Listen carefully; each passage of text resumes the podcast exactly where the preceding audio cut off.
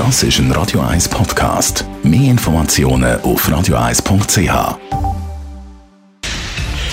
Radio 1 Fit statt fertig. Mit dem Personal Trainer Rolf Martin wird Ihnen präsentiert von Hitzberger. Fast Food natürlich. Gesunde Pokeballs, Wraps, Salat, Smoothies und vieles mehr vom Sternenkoch Eddie Hitzberger in Zürich und Bern hitzberger.ch.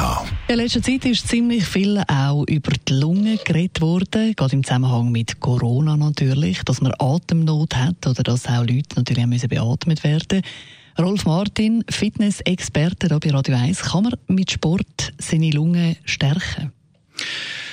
Ja, definitiv ja. Es ist so, dass äh, jeder, der körperlich aktiv ist, Fähigkeit hat, seinen Kreislauf zu stärken. Mit dem Kreislauf verbunden ist natürlich die Fähigkeit, können Sauerstoff aufzunehmen. Und das ist ja schlussendlich die Aufgabe der Lunge, dass sie in der Lage ist, viel Sauerstoff können aufzunehmen. Setzt aber voraus, dass man regelmäßig eben auch aktiv ist.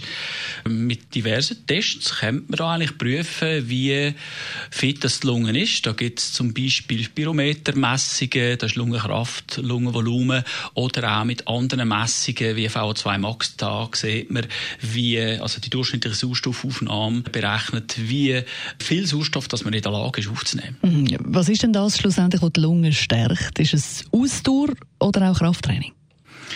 Alles eigentlich. Vielfach bei diesen Autosportarten ist das Problem, dass übertrieben wird.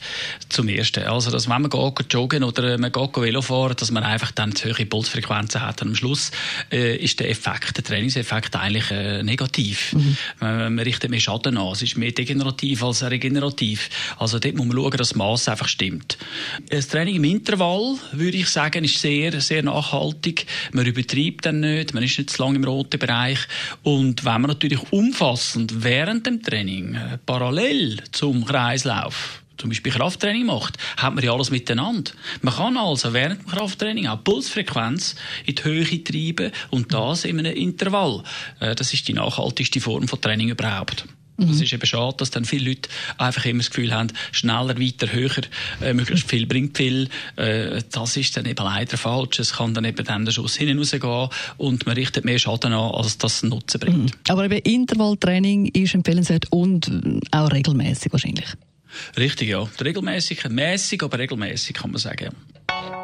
Danke vielmals, Rolf Martin. Wie immer du am Freitagmorgen hier bei Radio 1. Gibt's das ist ein Radio 1 Podcast. Mehr Informationen auf radio1.ch.